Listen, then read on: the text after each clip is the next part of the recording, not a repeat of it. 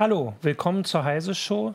Ähm, in der Woche der Gamescom, der größten Spielemesse, ist immer noch. Der oder? größten Besuchermesse. Also genau, ja, der besucherstärksten Spielemesse der Welt, bei uns in Deutschland, in Köln, gar nicht so weit weg. Du warst bis gestern dort, Hartmut. Genau, ich bin letzte Nacht wieder eingetroffen. Es war Zugchaos in Köln. Ich kam kaum weg und dann um 1 Uhr war ich wieder in Hannover. Ja, du bist auch der Einzige, der schon weg wollte, muss man mal sagen. Also noch ist der Besucheransturm. Ja, Riesig. Ja. Genau, Hartmut äh, ist hier und möchte mit uns über die Gamescom sprechen. Ich hatte noch angekündigt, Daniel Herbig, der ist noch dort. Der ähm, ist nicht ähm, weggekommen? Der ne? ist nicht weggekommen. Nee, der hat noch äh, Termine, deswegen hat das alles jetzt nicht geklappt, aber wir können das hier alles ganz äh, gut trotzdem ausführlich besprechen. Äh, und Daniel kommt dann einfach äh, bei der nächsten Sendung dazu wieder rein. Grüße von hier, falls er doch Zeit hat, ja. zuzugucken. Ähm, genau, Hartmut. Ähm, ja, also es ist die größte Spielemesse. Wir haben eine ganze Menge äh, verschiedene Sachen, aber erstmal kann man ja wirklich einfach über die Spiele reden. Ja. Was ist denn für dich so der Titel gewesen? Kannst du das sagen? So ein Titel, wo du sagst, das, das war cool? Der, ein der, Titel, wo ich sagen würde, das wird ganz groß, ja. dauert aber noch. Das war Cyberpunk 2077 Schon, äh, von ja. CD Projekt Red, ja. wird in Polen äh, entwickelt. Also Polen ist auch eine der neuen äh, Wiegen irgendwie in Europa, mhm. wo richtig gute Videospiele produziert werden. Nur die nehmen sich sehr lange Zeit dafür. Also ähm, ich erwarte das nicht vor 2020. Man kann es mal ein bisschen äh, noch erklären für die, die es nicht auf dem Schirm haben. Das sind die Macher von dem, der Witcher-Reihe. The Witcher, genau. Ähm, genau, und das ist ja wirklich so ein Titel, der sehr viele begeistert hat. Ja, also kann, man, kann den, man sagen? Genau, mit den, mit den großen Welten, das habe ich auch. Ich weiß, ich glaube, ich habe den dritten Teil nicht durchgespielt. Hm. Deswegen, ich gucke, also ich warte da auch drauf. Du sagst, es, es dauert noch ein bisschen, aber hast du denn, kann man da schon was sehen oder sind nur auch die, dort nur die Trailer? Also die äh, Macher haben eine Stunde äh, interaktive Szenen gezeigt. Die waren, denke ich mal, vorgespielt, aber äh, spielten alle in der Engine und man hat eben halt diese riesige pulsierende Stadt gesehen. Man hat gesehen, äh, wie die Leute tatsächlich sehr aggressiv in die Mission reingegangen sind. Es gibt äh, sehr viel Sex, sehr viel Gewalt, also es wird garantiert ein USK 18 Titel. Und äh, CD Projekt Red ist für mich neben äh, Rockstar Games eigentlich das einzige Studio derzeit weltweit, die ähm, ja so viel Liebe zum Detail mhm. eben halt in ihre äh, Spiele reinstecken und dann auch sagen, wir brauchen hier fünf, sechs, sieben Jahre, um das fertigzustellen und dann wird es aber auch richtig gut. Genau, weil das ist ja schon, auch wenn du das vorhin sagst, dass es lange dauert, was lange währt, wird endlich gut. Das ja, ist ja schon die Hoffnung, dass es genau und die haben so viel Zeit könnten sich genau. andere Hersteller ja. auch gerne mal nehmen, statt ihre jährlichen Ausg äh, Aufgüsse irgendwie rauszublasen. Aber ja, genau. es muss beides ähm, Liebe zum Detail hast du gerade gesagt. Das nehme ich als Anlass, dass gestern ich hatte das nicht auf dem Schirm. Ich weiß nicht, ob das neu vorgestellt wurde, dass es jetzt wieder einen Siedler-Titel gibt, ja. geben wird. Ja. Ähm, war das bekannt vorher?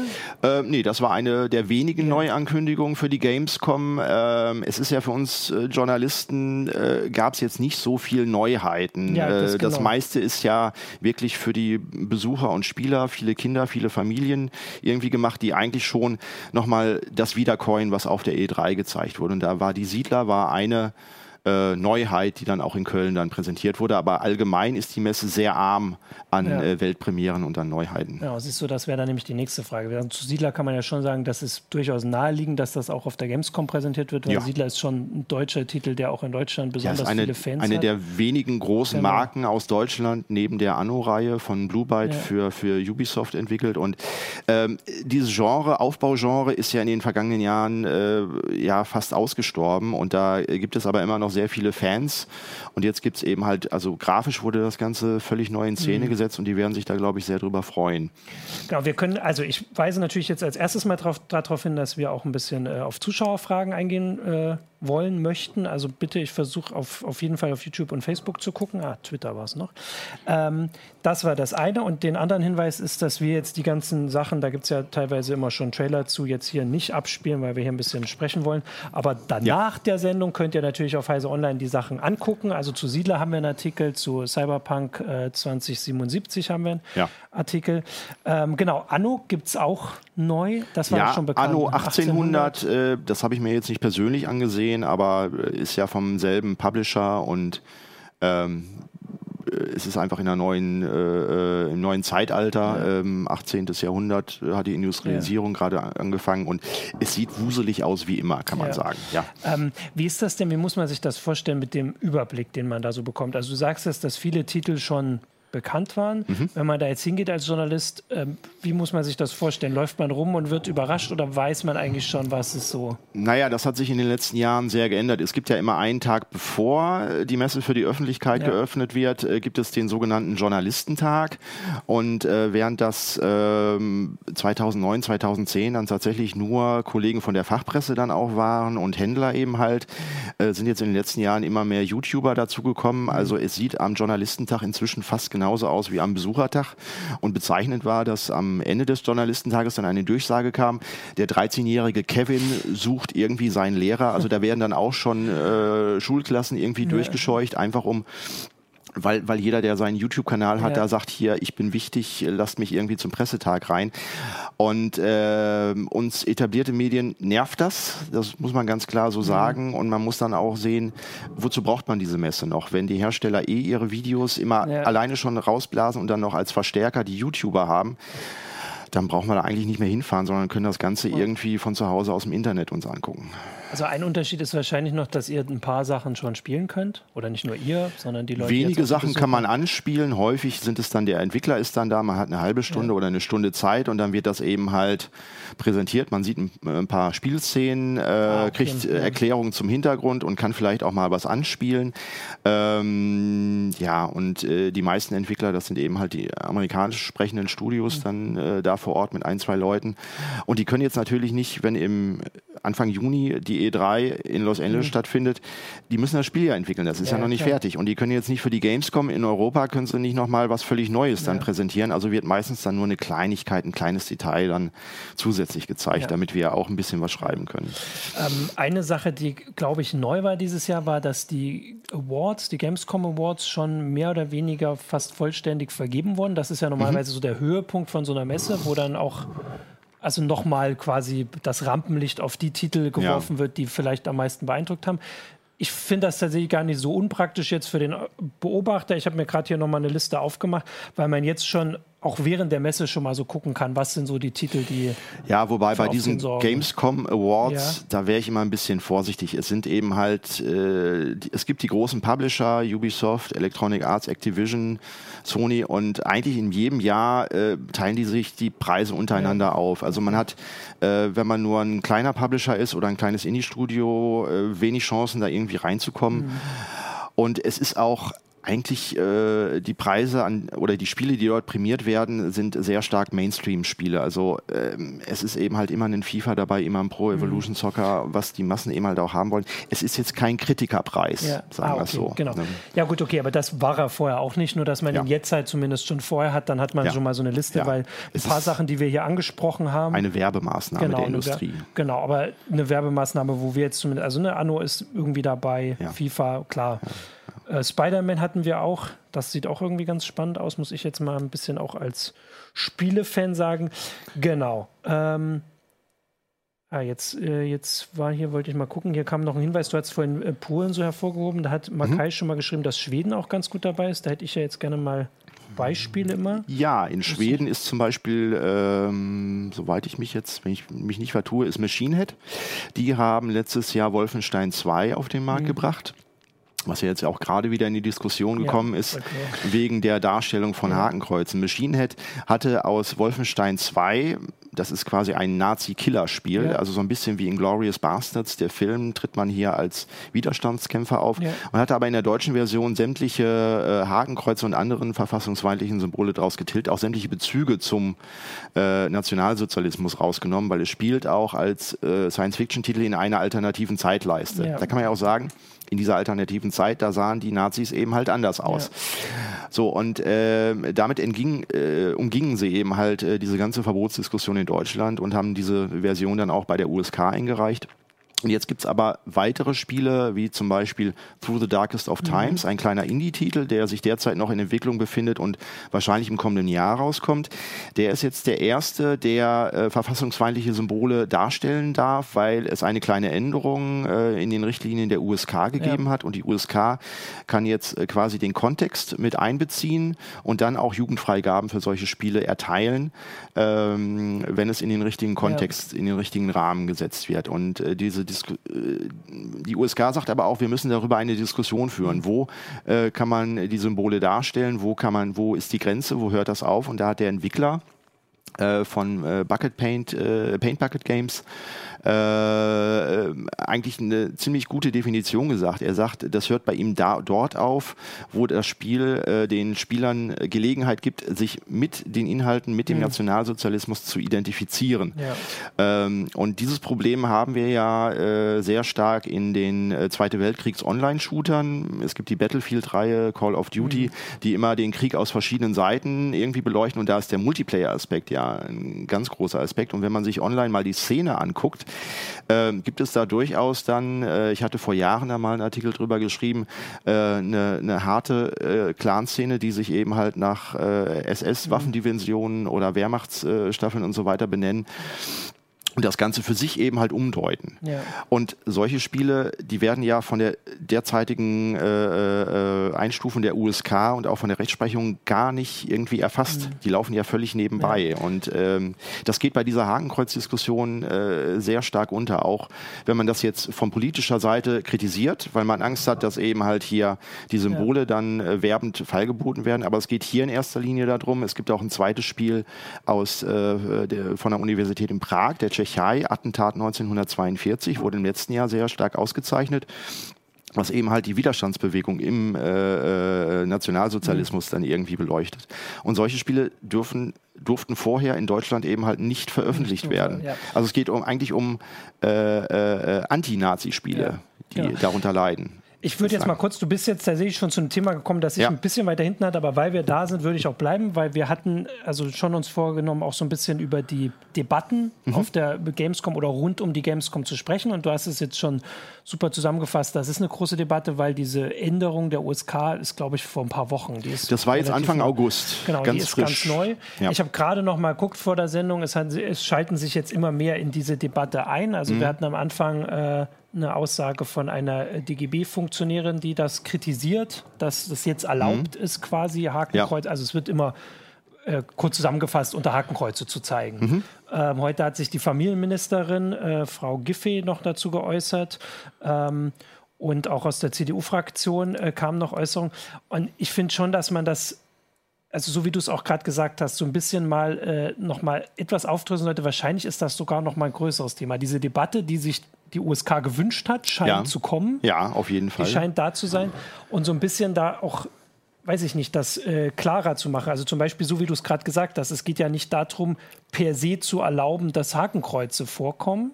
Genau. Sondern die USK sagt, wenn es sozial adäquat ist, wie bei Filmen auch, ja dann dürfen sie vorkommen. Du hast dieses genau. Bild, wir können es ja vielleicht mal einblenden. Äh, mhm. Joey, der muss jetzt rumlaufen hier, den jagen wir jetzt durch den Technikraum. Ähm, und zwar, das ist Through the Darkest Times. Ja. Genau, und da äh, gibt es halt Through diese Szene, wo man, Times. ich muss ein bisschen zur Seite gehen, ja, diesen, wenn man das mal sehen kann. Äh, SS-Offizier sieht, der halt während der Bücherverbrennung den äh, Hitlergruß zeigt. Du sagst, das wäre auch verboten nach der alten Regelung. Genau, die Darstellung des Hitlergrußes ist in Deutschland verboten, ist verfassungswidrig und hier sieht man eine Szene aus dem Spiel, das besteht eigentlich aus so abstrahierten äh, Grafiken sehr, sehr stark.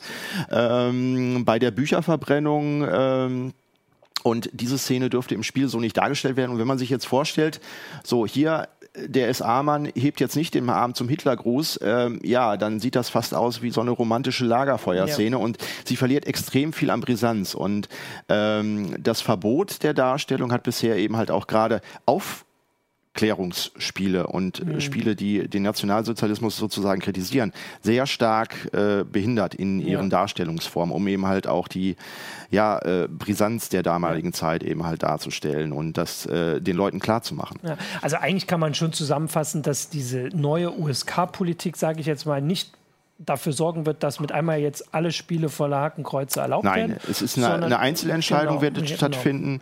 Und äh, äh, für die Entscheidung zuständig ist ja nicht die USK, die führen ja nur ja. aus, sondern das ist dann die oberste Landesjugendschutzbehörde, ja. die dann ah, okay. sagt, wir können das so aussehen.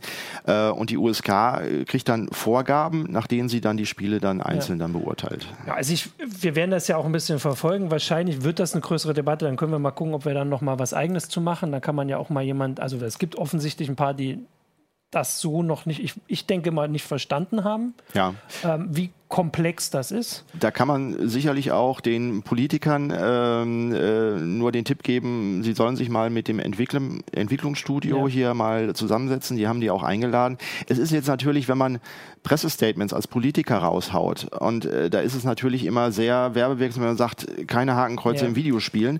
Wenn man jetzt sagt, ich bin dafür für die äh, Darstellung. Das ist als politisch, als Ja, Politiker ja. ist das extrem schwierig. Ja. So, da geht's ja auch um die äh, Selbstdarstellung und Natürlich, Selbstvermarktung der, der Politiker.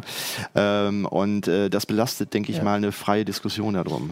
Genau, aber es ist ein kompli- kompliziertes oder ein komplexes Thema. So rum sage ich eigentlich, ist es gar nicht so kompliziert, weil bei Filmen haben wir das schon. Ja. Ähm, und wir gucken aber jetzt noch ein bisschen weiter auch auf die Gamescom. Wie gesagt, es gibt gleich noch andere Debatten. Ich würde trotzdem noch mal schnell zu den Spielen zurückkommen. Dafür sind wir, dafür ist die Gamescom da.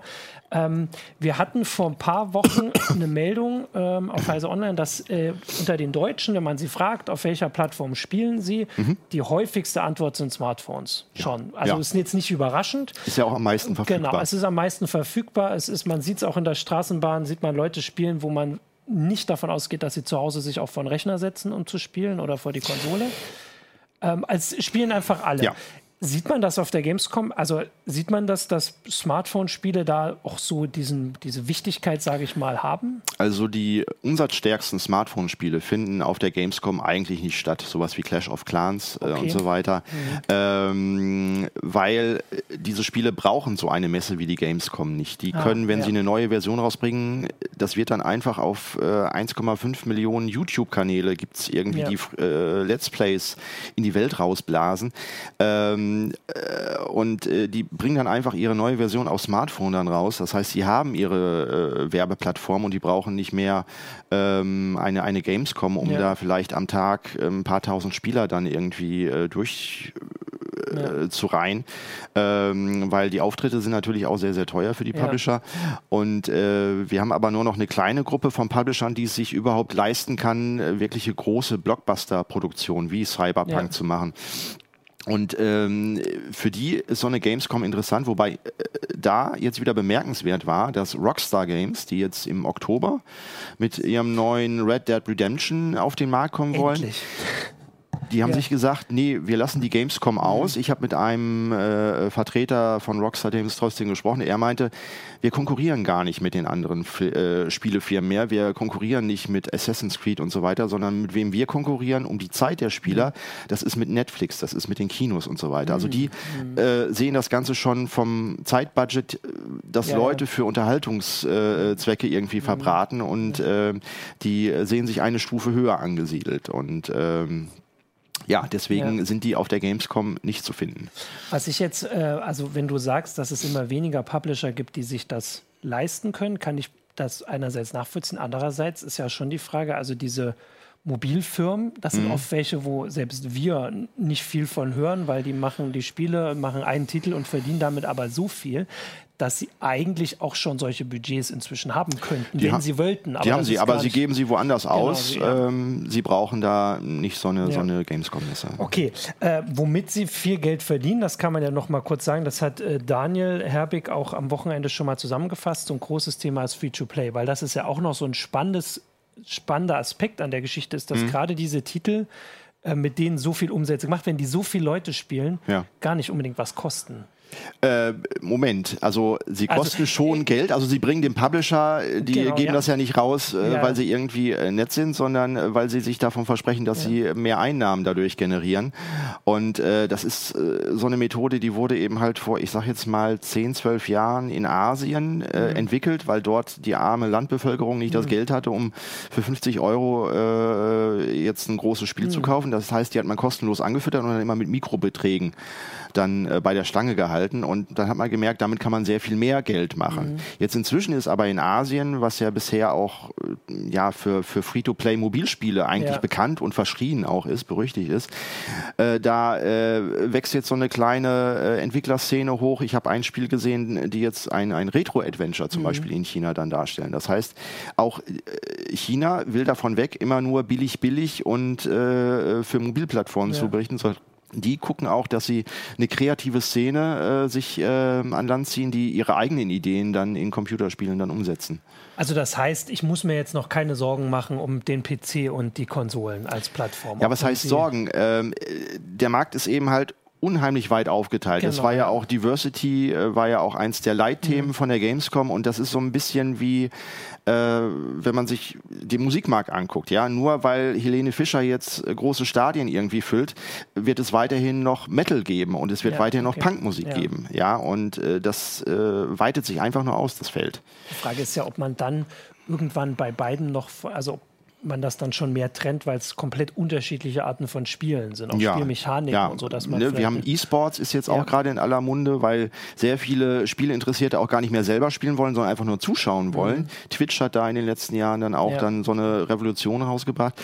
Und offensichtlich gibt es eine Menge von äh, Jugendlichen, die unheimlich viel Zeit haben, äh, sich mit diesen Spielen irgendwie ja. zu befassen und dem auch zuzugucken.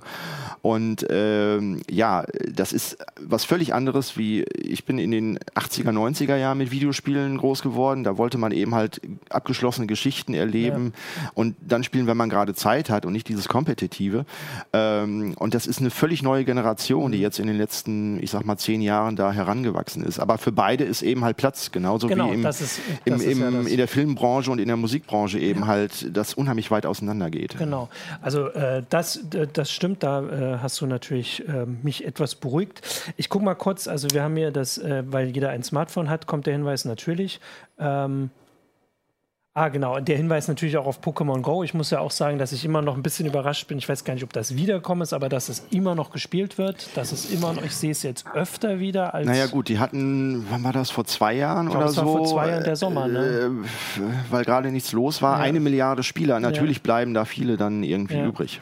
Genau. Äh, ansonsten hier nochmal der Hinweis, dass äh, Steam äh, eine ja die größte Plattform oder sicher eine der größten Plattformen ist und die ist für den PC mhm. ähm, und damit oder halt PC, Mac und Linux und alles. Ja. Genau. Ähm, Genau, also jetzt haben wir so ein bisschen da über die Spiele. Falls nochmal hier äh, spezielle Fragen kommen, können wir ja äh, darauf nochmal eingehen. Aber jetzt hatten wir vorhin schon eine Debatte, das ist nicht die einzige auf der Gamescom, die mhm. um die, die, das Haken oder das Ende des Hakenkreuzverbots, um es mal ganz plakativ zusammenzufassen. Äh, wir haben auch das hast du dann auch live mitgekriegt. Mir ist das erst heute so ein bisschen deutlicher geworden, glaube ich. Äh, die Debatte um die Bundeswehr mhm. auf der Gamescom, das ist nicht neu. Ähm, also die Bundeswehr ist ja seit Jahren ist. auf genau. der Gamescom und dann haben sie immer, weiß ich nicht, äh, nicht ein Panzer, aber eben halt ein großes Vehikel dann auf der Showfläche dann aufgestellt und stellen dann auch Plakate auf. In diesem Jahr, die hatte ich selber gar nicht gesehen, sondern ich bin nur am Stand dran vorbeigelaufen, haben sie eben halt ähm, ja quasi Kriegseinsätze mit Multiplayer-Spielen ja. verglichen ähm, und die gehen schon sehr offensiv mit ihrer Werbung an die Jugendlichen genau, ran, die, die weil sie Werbung die da auch kriegen ja. und ähm, offensichtlich, weil wir ja keine Wehrpflicht mehr mehr haben oder auch keinen kein, mhm. äh, Ersatzdienst, äh, fehlt äh, den Jugendlichen äh, irgendwie so ein bisschen der Einblick, wie es denn wirklich mhm. Äh, in der Bundeswehr beim Stubendienst und so weiter aussieht. Und dann können natürlich solche interessanten Abenteuer-Werbemaßnahmen dann vielleicht auch fruchten, die den Leuten dann irgendwie erzählen. Ich ich denke äh, tatsächlich. bei uns kannst du was erleben. Also ich so. sehe da, also ich verstehe die Kritik daran. Ich sehe aber auch, dass das schon irgendwie eine Konsequenz aus dem, der Abschaffung der Wehrpflicht ist. In Amerika ist das total normal, dass Leute, ja, dass die da im Einkaufszentren werben, äh, solange sie Leute suchen. Und ja. natürlich suchen sie junge Leute, wobei ich, wie gesagt, trotzdem die Kritik verstehe, dass diese Vermischung aus, also weil, also oft in den Debatten um Computerspiele mhm. haben Spieler darauf hingewiesen, dass das virtuell ist, dass ja. die meisten Spieler ja. oder fast alle, würde ich sagen, die oder also die Unterscheidung hinkriegen also zwischen virtuell und Realität. Wobei wir haben ja heute die Drohnenangriffe und da ja. sitzt du tatsächlich vor dem Bildschirm ja. und äh, siehst äh, sozusagen deine Opfer irgendwie gar nicht mehr. Ähm, und äh, ich denke, die Bundeswehr sollte Tacheles einfach mhm. reden und den Leuten erzählen, wie es tatsächlich ist. Und dann sollte sich äh, die äh, Kölnmesse dann auch überlegen und auch äh, die Bundesregierung, die ja das Werbebudget ja, für das, äh, die Bu äh, Bundeswehr dann noch ausgibt, ähm, dass es natürlich Alternativen gibt. Und warum nicht irgendwie ein Stand vom Technischen Hilfswerk, vom Roten mhm. Kreuz, vom Caritas auch in der gleichen Halle neben der Bundeswehr irgendwie platzieren, damit die Jugendlichen eben halt auch von den Alternativen dann Eindruck bekommen. Und man kann auch beim THW, kann man auch ins Ausland reisen und auch auch wahrscheinlich Abenteuer erleben, wenn man jetzt darauf den Schwerpunkt macht. Aber es wird eben halt das Werbebudget äh, für das Militär ja. ausgegeben.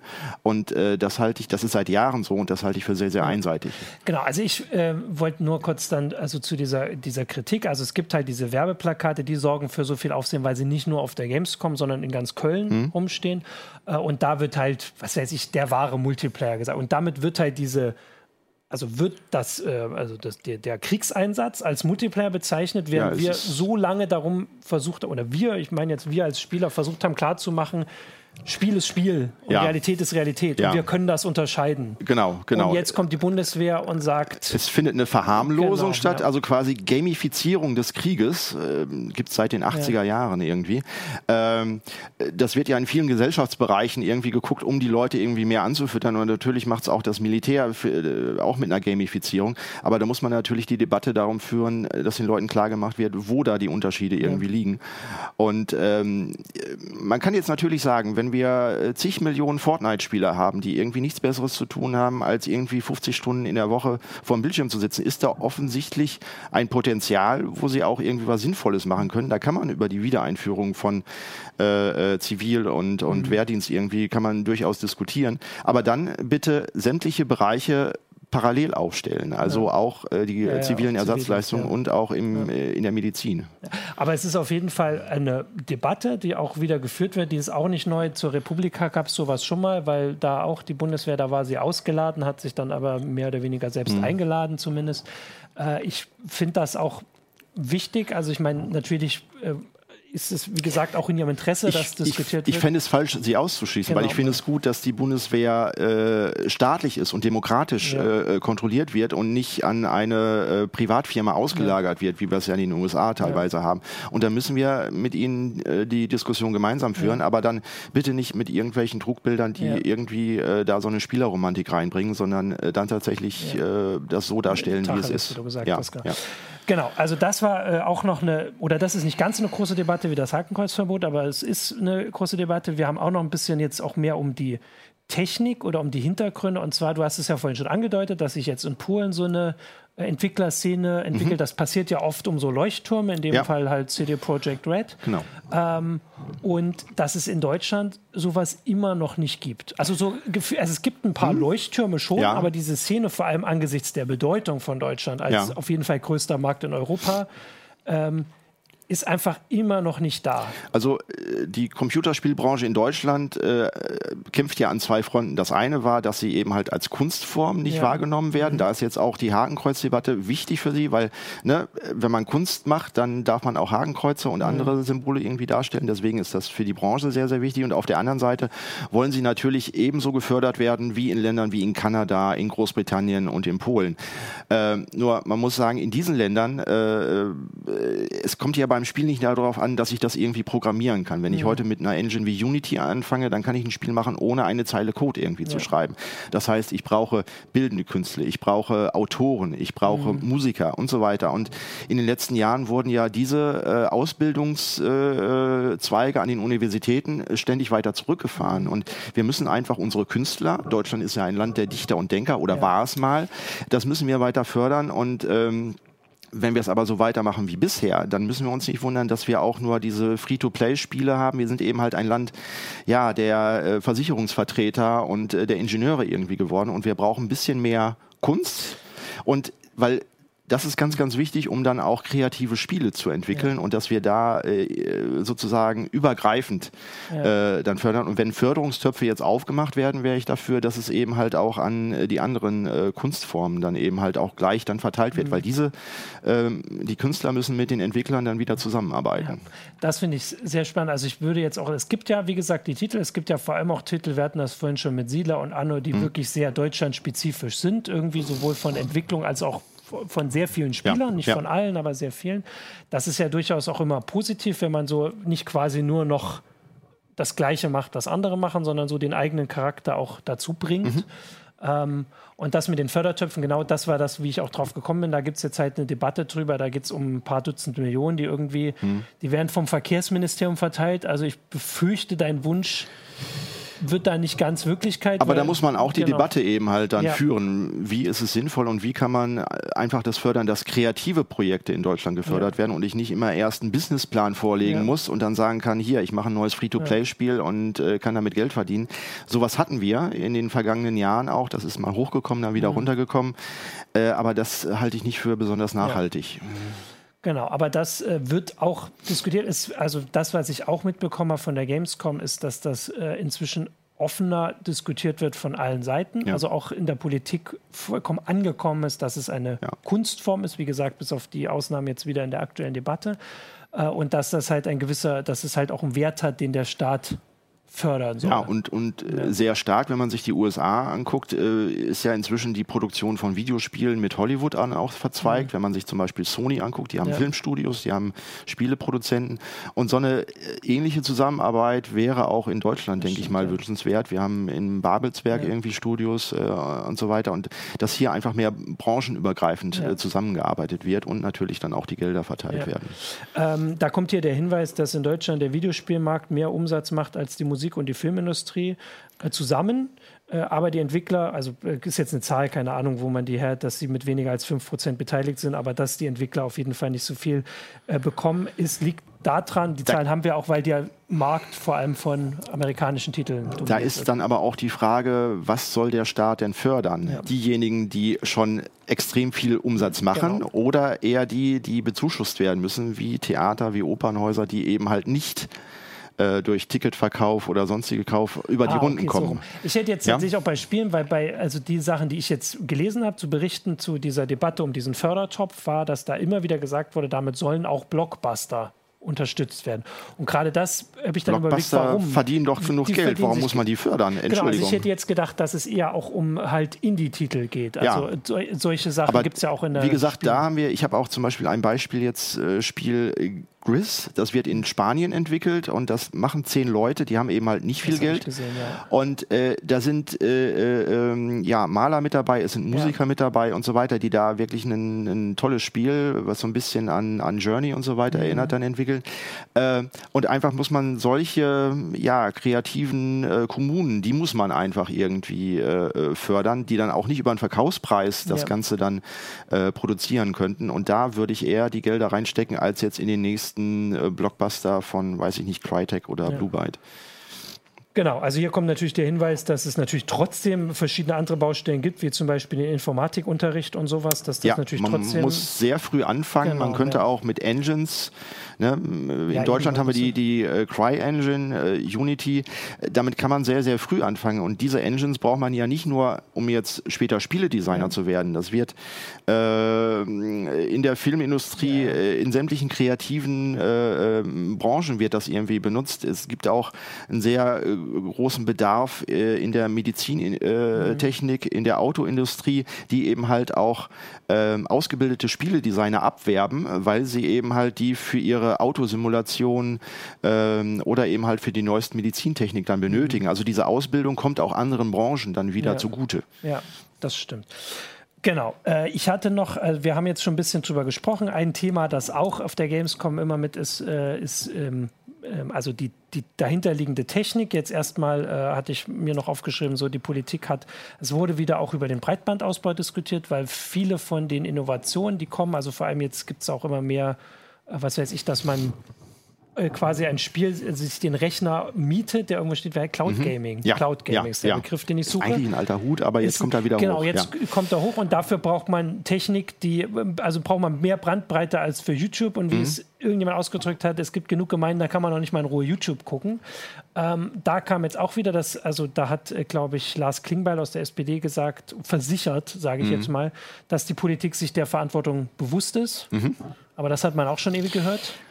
Ähm, das ist natürlich eine äh, äh, vor, ähm, Voraussetzung. Und was ich da auch noch hatte, du hast es vorhin schon mal kurz angesprochen, das fand ich ein bisschen überraschend, dass E-Sports jetzt also in, äh, von mehreren Politikern, da hatte äh, der Autor, unser Autor Thorsten Kleins war mhm. gestern auf einer ja. Diskussion gesagt, dass alle anwesenden Politiker gesagt haben, klar, E-Sports ist Sport, muss genauso behandelt werden ähm, und halt äh, gesagt haben, äh, vor allem, dass es jetzt auch an den Vereinen liegt und sowas. Das fand ich ein bisschen überraschend. Also Sport so. dient ja immer noch der Körperertüchtigung, ja. ja, und dass ich dann irgendwie keine Rückenschmerzen ja. später habe, wenn ich so einen Bürojob irgendwie 20 Jahre irgendwie mache. Und äh, E-Sports, ja, das ist jetzt eben halt der große Hype, weil eben halt auf Twitch und Co. Mhm. Millionen da irgendwie zuschauen.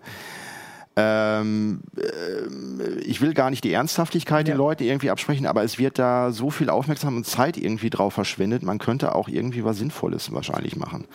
Ja, ich wäre jetzt einfach mal eine Gegenthese. So. Also aber ich, ich, bin auch, ich bin auch Oldschool, ja. Das ist irgendwie schon, eine ja. neue Generation. Also ich habe halt, solange äh, Schach auch Sport ist, habe ich immer gesagt, dann ist E-Sports auch Sport.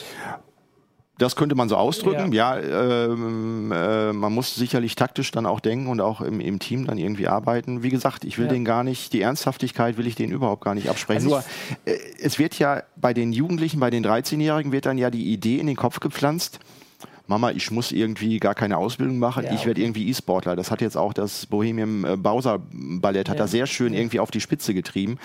Ähm, und da muss man einfach mal sagen, so äh, Schnaps ist Schnaps und irgendwie Geschäft ist Geschäft, ja. Äh, und äh, klar kann man als E-Sportler irgendwie eine Karriere machen, äh, wie auch als Fußballer. Also in, in, dem Fall ging es tatsächlich, also in der, was ich jetzt über die Debatte gelesen habe, ging es gar nicht mal direkt nur um, was weiß ich, olympisch und irgendwie viel Geld verdienen, ja. sondern einfach, dass man, äh, also es gibt Vereine in Deutschland für alles. Mhm. Also es gibt Sportvereine, es gibt Schachvereine und sowas. Äh, und dass Sportvereine sich dem auch öffnen, um einfach erstens auch junge Leute an sich zu ziehen. Ja. Und das ist einfach, also finde ich tatsächlich völlig naheliegend, äh, auch wenn ich also ich sehe es nicht so kritisch, aber ich bin auch, also ich bin auch so, wie du es vorhin gesagt hast, ja. eher Singleplayer und ich möchte in Ruhe meine Geschichte spielen. Aber ich verstehe, dass es irgendwie ein Thema ist, das gesellschaftlich so eine Relevanz hat, zumindest ja. in einem gewissen Altersschnitt, zumindest ja. noch, dass es auch von der Gesellschaft so wiedergespiegelt werden ja, sollte. Wobei, wenn es jetzt wieder um, um staatliche Förderungstöpfe und so weiter geht, da würde ich eher sagen, die sollten das fördern, dass die Jugendlichen sich bewegen und ja. nicht sitzen. So. Genau, okay, das ist natürlich legitim. Ja. Äh, darum ging es, soweit ich weiß, auch nicht. Also es ging vor allem darum, dass gesagt wurde, die Vereine sollen das jetzt erstmal selbst unterstützen und dann können die Sport ähm, wie heißt denn der? Also der DFB ist so die Sportbünde, mhm. sich dann quasi damit auseinandersetzen. Dass das nicht mal unbedingt ein politisches, also es ist ja auch so, dass ich habe jetzt schon ein paar Sachen immer angekündigt mit was sagt die Politik dazu ja, ja. und was sagt die Politik dazu. Aber wir sind ja eine Gesellschaft, die nicht immer darauf angewiesen ist, darauf zu warten, dass der Bundestag uns sagt, was, nee. was zu tun ist oder ja. nicht.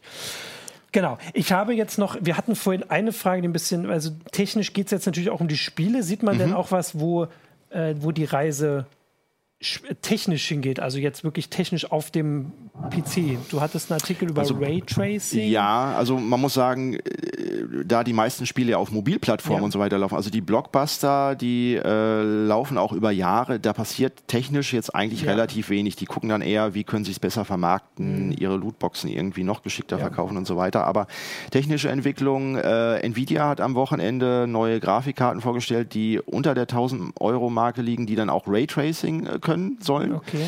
Und ähm, es soll aber nicht ein reines Raytracing-Spiel sein, sondern äh, Hybridform. Äh, damit wird äh, derzeit. kurz erklären, was das was Raytracing Bei ist? Bei Raytracing wird quasi, während das Programm läuft, ja. werden äh, Lichtstrahlen berechnet, äh, wo sie auf die Oberfläche eines Objektes ja. treffen und was für Reflexionen und Schattierungen dann entstehen. Ah, okay. mhm. Und wenn man ganz viele Lichtstrahlen berechnen muss, dann wird das extrem rechenintensiv. Dafür braucht man dann eine teure Grafikkarte. Sagt sich ja. Nvidia, ne? die wollen ja Grafikkarten verkaufen verkaufen. Ähm, und ähm, die sind aber noch nicht schnell genug, um alles eben halt mit mhm. echten Lichtstrahlen zu berechnen. Das heißt, sie machen jetzt so eine Mischform, Hybridform, sagen mhm. sie dazu. Das heißt, die alte Technik, wo wir quasi vorgerenderte Shadow Maps mhm. haben, wo das Ganze rasterisiert wird, das wird eben halt an speziellen Punkten, wo Spiegelungen auftreten, wo besondere Schattenwürfe auftreten, da kann man dann gezielt einzeln dann Raytracing-Berechnungen mhm. vornehmen. Ähm, Remedy hat auf der Entwicklerkonferenz vor der Gamescom dazu eine Demo gezeigt, die auch schon wieder auf der, auf der GDC vor einem halben Jahr äh, gelaufen ist und äh, wie sie ihre Engine eben jetzt fit für Raytracing machen. Und ähm, das läuft momentan auf einer 3000 Euro Karte in, mit 30 Frames pro Sekunde. Also äh, Gerade soeben ist noch Luft nach oben und sie können auch nur pro Pixel einen einzigen Lichtstrahl berechnen. Das mhm. sieht dann extrem verrauscht aus und dann äh, legen sie da Filter drüber, damit es so einigermaßen geglättet aussieht das ist noch nicht da, wo man eigentlich hin will. Eigentlich will man dahin, man will vier Strahlen pro Pixel berechnen, vielleicht auch sogar mal 16, aber mhm. äh, da müssen wir noch lange warten. Das heißt, wenn jetzt diese Nvidia-Grafikkarten zum Weihnachtsgeschäft auf den Markt kommen und dann ein neues Tomb Raider, irgendwie ein neues Battlefield mhm. auf den Markt kommt, die werden wahrscheinlich dann irgendeinen Zusatz-Patch-Modus haben, wo man dann in einer Pfütze dann eine etwas schönere Spiegelung dann irgendwie mhm. sieht und damit dann versuchen, ihre Grafikkarten und Spiele neu zu vermarkten. Aber das ist wirklich nur einen Anfang, wo man das dann an einzelnen Szenen sehen wird, bis das richtig mit Raytracing, wo es dann auch wirklich richtig hübsch aussieht, das wird wahrscheinlich noch, ich schätze mal, ein paar Jahre dauern, weil das, was Remedy gezeigt hat, da sagen sie, das ist erstmal noch Forschung und äh, selbst ihre aktuell angekündigten Spiele werden noch nicht damit ausgestattet werden. Auch ich hatte mit äh, CD Projekt Red darüber gesprochen. Also bei Cyberpunk äh, 2077 ist Raytracing noch kein Thema. Sie gucken sich das natürlich an. Äh, aber sie wollen ja auch in die Masse gehen und ja, nicht ja, nur klar. das Spiel für diejenigen, für die äh, drei Leute verkaufen, die sich irgendwie für 3000 Euro eine Grafikkarte in den Rechner schrauben. Ja. Das heißt also, dass auch wenn ich immer wieder, oder wahrscheinlich geht es nicht nur mir so von so aktuellen Benchmark äh, oder diesen, ähm, nee, diesen Videos äh, begeistert bin, wo halt die äh, neuesten Techniken gezeigt werden. Ich überlege gerade, was das letzte war. Es ist immer noch Luft nach oben. Es gibt immer noch ja, Technik, die, die fangen gerade erst damit nicht, an. Ja. Nicht geht. Also das heißt, der PC wird also technisch, so hatte ich es glaube ich in, auch in meiner Ankündigung geschrieben, technisch bleibt das einfach der Maßstab. Ja. Sowieso, das ist ja. naheliegend. Aber es wird auch dafür an Sachen entwickelt, auf die wir wirklich noch Jahre warten müssen. Ja, da haben wir noch sehr sehr viel Luft nach oben und natürlich Nvidia. Die hatten jetzt durch den Bitcoin-Boom eben halt sehr viel mhm. Beschleuniger und Grafikkarten gekauft, aber die suchen sich natürlich immer immer neue ja. Felder äh, und Raytracing ist jetzt eines, mit dem sie anfangen in diesem ja. Jahr. Also hier kommt auch der Hinweis, dass diese Karten äh, über 1000 Euro kosten werden, äh, teuer sind äh, oder. Ja, natürlich. Ähm. Und aber wenn man erstmal die Technik hat, weiß, wie es geht, dann ist es ja nur eine Frage der Zeit, äh, mhm. bis das Ganze dann billiger wird und in den Mainstream kommt. Dann, ja. Aber da muss man eben halt noch, äh, ich denke mal, zwei, drei Jahre mindestens warten. Und wie man bei VR gesehen hat, ja, das war ja vor drei Jahren auch der Hype, wo jeder gesagt hat, ey, das braucht fünf Jahre und dann haben wir alle nur noch diese Brillen auf. In dieser Zeit kann natürlich auch so eine Technik elendig verrecken. Ja, also. Äh, Wurde denn was für VR gezeigt? Äh, ich habe ein paar Titel gesehen, sogar Sony hat, was interessant war, so eine Art Counter Counter-Strike in VR ja. gezeigt. Äh, das sah sogar relativ gut aus. Die Frage ist, findet man dann auch acht Mitspieler, die jetzt eine VR-Brille und eine Konsole haben ja. und dann irgendwie bereit sich, sich zu verabreden, um jetzt äh, mit acht Leuten da so ein Counter-Strike unter so einer Brille zu sehen? Das ist äh, cool, wenn man äh, die Leute und die Ausstattung hat, aber äh, es kommt insgesamt äh, zu wenig in VR. Also der Patient ist noch nicht tot, aber äh, die Beatmungsmaschine. Ja, okay. Also na, aber das, das wird ja. schwelen. Das wird ja. die nächsten Jahre noch weiter schwelen. Vielleicht kommt dann noch mal irgendwie was, aber momentan sind sie in der Versenkung verschwunden. Okay, ich habe hier noch den Hinweis äh, von Rudi Rüssel, schreibt, dass ein Studio kennt, das in Österreich gegründet wurde, nach Deutschland und dann nach Polen umgezogen ist, weil es mhm. zu viele Nebenkosten gab und in, im Rahmen der gesetzlichen Beschränkungen äh, unmöglich war zu arbeiten. Ja gut, die äh, Länder wie China oder jetzt auch Polen punkten natürlich in erster Linie damit, dass sie äh, niedrigere Lohnkosten Kosten, dann irgendwie haben. Äh, muss man natürlich auch sagen, äh, teilweise äh, werden die Programmierer da wie in Sweatshops irgendwie mhm. gehalten.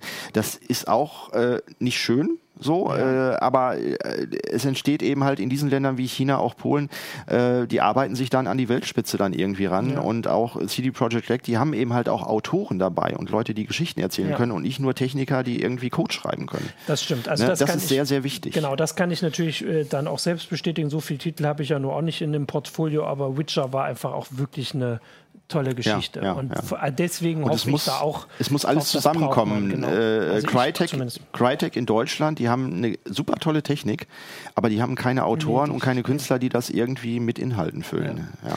Genau. Äh, jetzt überlege ich, ob ich noch, äh, also hier kommen noch, noch Fragen mit, äh, also da geht es jetzt wieder dann um Grafikkarten, das ist aber, glaube ich, eher dann was auch, was wir dann mal in einer eigenen Sendung besprechen.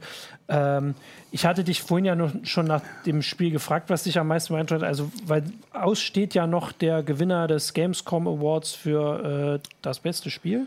Best of Gamescom. Ja. Glaubst du, das wird dann auch Cyberpunk 2077? Naja, das ist ja noch zwei Jahre hin. Ähm, ich weiß es nicht, kann auch ja. irgendwie sowas sein wie FIFA oder so, wo so, eben ja. halt äh, die Masse drauf umschwenkt oder Hearthstone oder so, was da dann gespielt wird. Äh, es gab auch, wie gesagt, ein paar äh, kleine Titel, da werde ich heute Nachmittag mhm. vielleicht noch eine kleine Meldung zu, zu ja, Indie-PR machen. Was mir zum Beispiel sehr gefallen hat, ist ein kleines Spiel, das nennt sich Ape Out. Man äh, guckt von oben auf eine Szenerie, die sehr stark stilisiert ist und spielt einen Gorilla, der einfach aus dem Käfig ausbrechen muss und so ein bisschen wie in Hotline Miami dann die Wachen irgendwie gegen die Wand stößt. Dazu spielt ein Jazz-Schlagzeuger ja. im Hintergrund ganz äh, nervöse Rhythmen. Ist ein sehr fokussiertes, sehr ja. kleines Spiel, kommt Ende des Jahres, glaube ich, raus bei Devolver. Äh, und das meine ich, ja, das ist exakt auf den Punkt. Das wird vielleicht nur 15 Euro oder was weiß ich kosten. Ja. Da kann man kurz mal das irgendwie spielen. Wenn man äh, äh, zwei Meter vor dem Ziel irgendwie dann doch äh, zu Tode kommt, weil man darf nur drei Kugeln sich irgendwie einfangen. So, mhm. es ist also ähm, ja äh, ein, ein sehr punkiger äh, äh, Titel, der komplett gegen den Mainstream geht, auch seine Fans haben wird und das wäre so ein kleiner Tipp zum Ende. Okay, die anderen Tipps kommen dann noch. Wer genau. der Gamescom, äh, wer den Gamescom Award bekommt, erfahren wir, glaube ich, am Wochenende. Äh, ansonsten hoffe ich, dass äh, wir unseren Zuschauern so ein bisschen auch mal die ganze Bandbreite der, äh, der Spielemesse ähm, rüberbringen ja, konnten. Das ist eine große, ist, genau, breite ist, Diskussion. Genau, ja. es sind nicht nur, es werden einfach nicht nur die Spiele gezeigt, sondern es ist eben auch die, sind auch die Debatten darum. Äh, danke fürs Zuschauen. Wir sehen uns äh, nächste Woche wieder. Ja. Ciao. Okay, tschüss.